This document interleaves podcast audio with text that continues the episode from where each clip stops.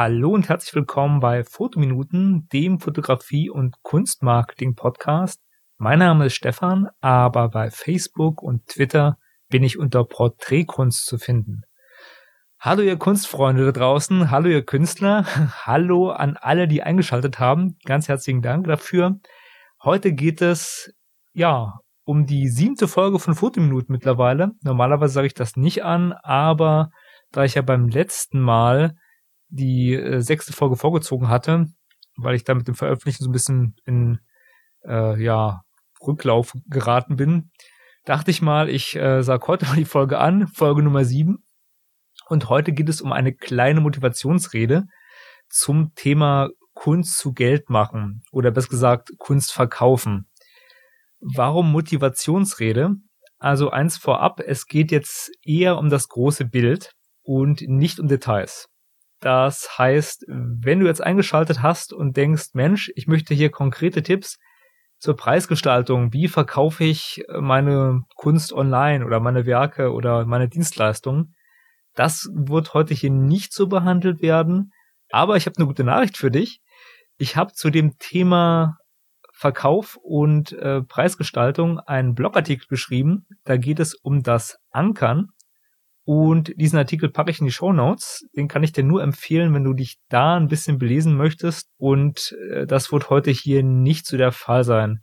Ich werde kurz mal noch ansprechen, was Ankern ist oder was man damit meint. Es geht in dem Artikel darum, dass ich einen Verkaufstext zeige von meinem Buch, das Blogspiel, und den etwas übersteuert habe. Das heißt, da wird klar, worauf man hinaus will, hoffe ich. Und dann in der Mitte des ähm, entsprechenden Textes kommt dann halt die Frage, na, wie wirkt dieser Text denn auf dich? Was hat das denn für eine Auswirkung oder für einen Eindruck?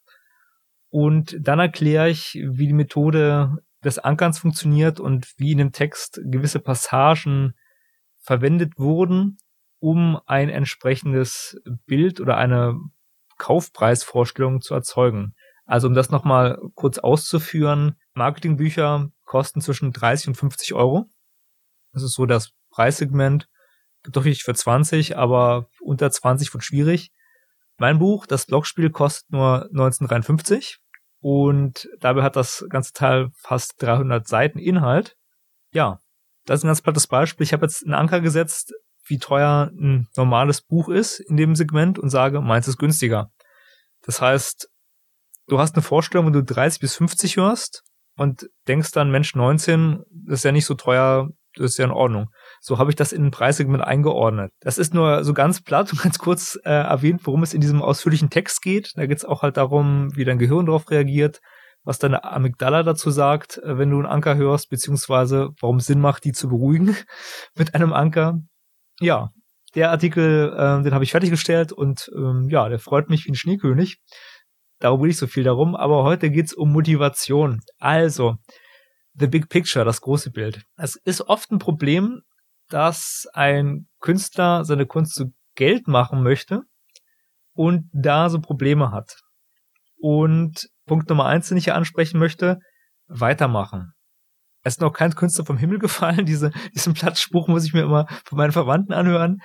Aber weitermachen ist wichtig weil jeder hat mal eine Durststrecke, ob es jetzt um Kundenakquise geht oder ob es jetzt darum geht, dass äh, sich deine Werke nicht verkaufen, ob es darum geht, dass die Dienstleistung gerade nicht gefragt ist. Äh, jeder Hochzeitsfotograf zum Beispiel hat halt eine gewisse Saison, die ist halt im Frühling und Sommer und im Winter, da heiraten die meisten Leute nicht. Ja, also das heißt, Punkt Nummer eins, bleib motiviert, mach weiter.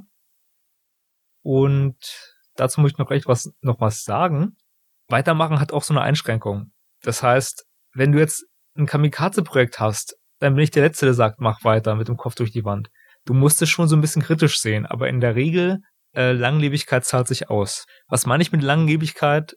Man braucht immer eine gewisse Zeit, bis man einen Kundenstamm hat. Man braucht immer eine gewisse Zeit, bis man sich irgendwo etabliert hat. Das ist ganz normal. Wahrscheinlich hörst du das jetzt und bist quasi am Anfang deiner Künstlertätigkeit oder deiner Selbstständigkeit. Also mach dir keinen Stress, immer weitermachen und motiviert weitermachen. Jetzt zum Thema Kamikaze-Planung. Es gibt aber auch der Fall, wo man das Konzept ändern muss, wo das gar nicht funktioniert. Das ist meistens nicht der Fall, darum will ich da gar keine Angst machen, aber Ein bestes Beispiel von einer sehr bekannten Fotografin, die hat den Markt falsch eingeschätzt. Geht um die Fotografin äh, nach dem Zweiten Weltkrieg im Modebereich, also wirklich jemand, der sehr renommiert und bekannt ist, Walde Huth. Frau Huth war eine wirklich renommierte Modefotografin, die in Paris fotografiert hat. Und von ihr ist zum Beispiel das Bild von dem Dior-Kleid, ähm, was ohne Arme zu sein scheint. Also die Frau im schwarzen Dior-Kleid ohne Arme. Wenn ihr jetzt kein Bild im Kopf habt, ich werde einen Link in die Shownotes packen von einem Artikel über Waldehut. Da ist das auch verlinkt. Ansonsten googelt es. Und zurück zur Frau Huth. Frau Huth hat einen Ehemann gehabt, der hat Architekturfotografie gemacht und sie hat Modefotografie gemacht und die waren sehr reich und wohlhabend und haben die großen Zeit der Fotografie wirklich miterlebt nach dem Zweiten Weltkrieg. Und dann ist ihr Mann gestorben und daraufhin hat sie gesagt, sie möchte ihr Leben und ihr Geld jetzt nur noch der Kunstfotografie widmen. Und das war so ein bisschen eine Verkennung des Marktes, weil das hat zum Ergebnis geführt, dass sie verarmt gestorben ist. Wirklich Sie war reich und ist dann völlig verarmt, weil sie alles in die Kunstfotografie investiert hat. Das ist jetzt das extremste Schwarz-Weiß-Beispiel. In der Regel macht ja ein Künstler eine Mischung. Das heißt, ja, Brot- und Butterjobs und dann so ein bisschen was fürs Herz. Und wenn es gut läuft, dann funktioniert das mit dem fürs Herz irgendwann auch. Wenn es nicht läuft, ist es nicht so schlimm. Aber wenn man sich halt darauf bekniet und sagt, mit dem Kopf durch die Wand, das muss jetzt klappen, ja, bei Waldehut hat es nicht geklappt, aber ich denke mal, die Leute, die da sowas machen, sind sich dem auch bewusst. Also das heißt, äh, wenn man da ein bisschen einen Schritt zurückgeht und überlegt, hm, macht das Sinn, dann ähm, kriegt man das schon hin und weiß, ob man sich in was verrennt oder nicht. Aber das nur so als kleine Warnung. Weitermachen auf alle Fälle, aber äh, nicht in Kamikaze-Sachen. So, jetzt komme ich zu den Strategien, die man ändern kann, wenn man seine Kunst zu Geld machen möchte oder beziehungsweise was kann man erstmal machen, wenn man seine Werke nicht verkauft oder seine Dienstleistungen? Ich gehe jetzt mal davon aus, das ist etwas, was am Markt angenommen wird oder hinterfragt wird und andere verkaufen und du nicht. Also ein Punkt ist, generell verkauft niemals das Original. Das sagt sich jetzt so leicht, aber das ist wirklich so ein Punkt. Versuche mit Lizenzen oder mit limitierten Kopien zu arbeiten aber gib nicht das Original aus der Hand, weil das kannst du nur einmal verkaufen. Und wenn du das machst, dann verlang ganz, ganz, ganz viel dafür. Dann musst du eine fürstliche Summe dafür verlangen, weil dein Original weg ist. Das ist so eine, so eine platte ähm, Kunstregel. Die ist jetzt auch nicht auf alles anwendbar. Wenn du jetzt Kleinkunst betreibst und ähm, Schar, ähm, also irgendwelche Wollpullover häkelst oder Kleidung entwirfst, ja, na klar, dann, äh, dann musst du das Original weggeben. Das ist was anderes. Aber gerade in diesem, ja, ich sag mal, Design, Fotografie, äh, Malerbereich ist das Kunst, ist das Original eine Menge wert und das zu verkaufen hm, ist oft tragisch. Ich habe da später auch ein Beispiel für. Jetzt möchte ich erstmal zum zweiten Punkt kommen, wie man das Original doch verkaufen kann. Nämlich, du machst es so wie der Wu-Tang Clan. Die Rapper haben gesagt, Mensch, wir verkaufen nicht unser Album an alle, sondern wir versteigern das und verkaufen es an einen. Wir haben von einem Album, also sprich von einer, einer Platte von ihnen, Once About a Time in Shaolin, haben die nur ein Exemplar gepresst und das versteigert. Das hat ein reicher Pharma-Manager für zwei Millionen Dollar ersteigert. Ja, das kann auch funktionieren. Also das heißt, wenn du das Original verkaufst, dann mach es wie der Wu-Tang Clan. Am besten mit einer Versteigerung. Wenn du mehrere Interessenten hast, die dann halt steigern, da bekommst du einen besseren Preis oft, als wenn du es einfach nur direkt verkaufst. Und um erstmal so bekannt zu werden, dass du es versteigern kannst, da ist wahrscheinlich ein weiter Weg. Also bevor du nicht auf dem Level bist, dass du eine Versteigerung organisieren könntest, versuch die Original nicht zu verkaufen. Originalkopien tun's auch. Ja, der dritte Punkt ist, arbeite wirtschaftlich, also gucke auf Kosten und Nutzen bei der Erstellung deiner Werke und Arbeiten es ist klar, dass bei äh, Fotografie oder auch Architektur und dem ganzen Designbereich oft erwartet wird, dass man Vorleistung tritt.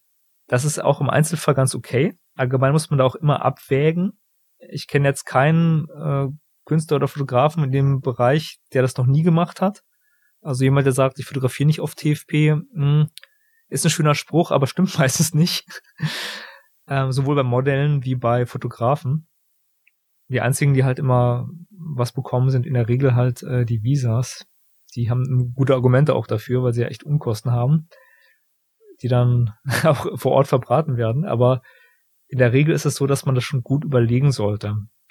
Und da möchte ich jetzt nochmal an den Punkt anknüpfen mit dem Original zum Thema Wirtschaftlichkeit. Eine befreundete Malerin von mir, die hat einmal oder beziehungsweise sie hatte ein Bild, was damals sehr gut war für sie. Das hat sie wirklich sehr gut hinbekommen und war da fasziniert und hat auch sehr viele Gefühle bei dem Bild und das war so das einzige, was jemand kaufen wollte.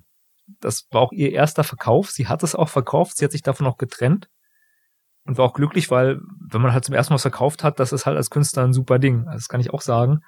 Ähm, als ich die ersten Verkäufe von meinem Buch hatte, da war ich auch glücklich. Ja, das ist so ein Punkt, ähm, man bekommt Bestätigung. Das Problem dabei ist, dass viele Leute diese Bestätigung unter Wert suchen und das nicht wirtschaftlich ist. Im Fall der befreundeten Künstlerin von mir war das so, dass sie sich gefreut hat und gefreut hat, oh, sie hat Geld, aber hat danach gerechnet und hat festgestellt, dass der Kaufpreis nicht mal wirklich ihre Unkosten gedeckt hat. Also vielleicht schon, aber halt die Arbeitsstunden, die sie dafür gebraucht hat, schon erst recht nicht. Das heißt, das war ein unwirtschaftlicher Verkauf für sie. Und die Binsenweisheit, Kunstmarkt ist immer Zweitverwertung. Das heißt, der eine kauft das Ding günstig und dann wird es teurer weiterverkauft. Ja, das ist, wenn man äh, an der Quelle sitzt, bekommt man das am meisten mit. Sie hat es mitbekommen, hat sich da geärgert.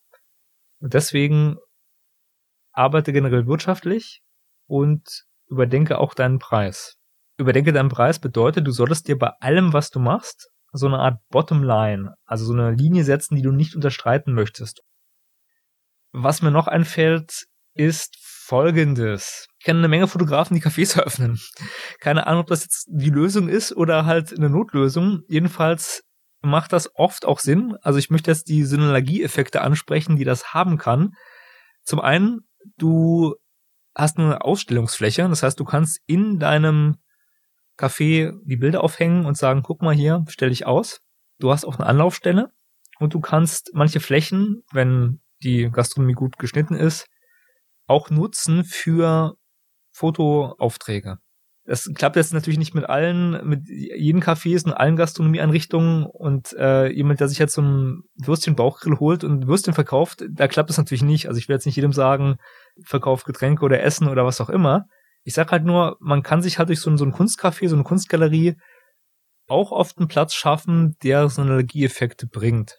Anderes Beispiel, der Fotograf Oliver Rath, der ist ja richtig bekannt, der ist durch seinen Blog durchgestartet und der hat dann irgendwann angefangen zu sagen, ich gründe meine eigene Galerie aus eigenen Worten, weil das Kunstgame so ein bisschen bitchy ist, weil äh, ja die Galeristen auch, die haben halt die Fläche und die gucken halt auch, wen kann ich ausstellen, wer bringt Geld und die wollen halt immer nicht nur einen ausstellen. Und wenn du viel produzierst und auch mehr ausstellen möchtest, macht das natürlich Sinn, wenn du halt ja deine eigene Galerie hast und einen eigenen Galerieverkauf starten kannst zum Beispiel.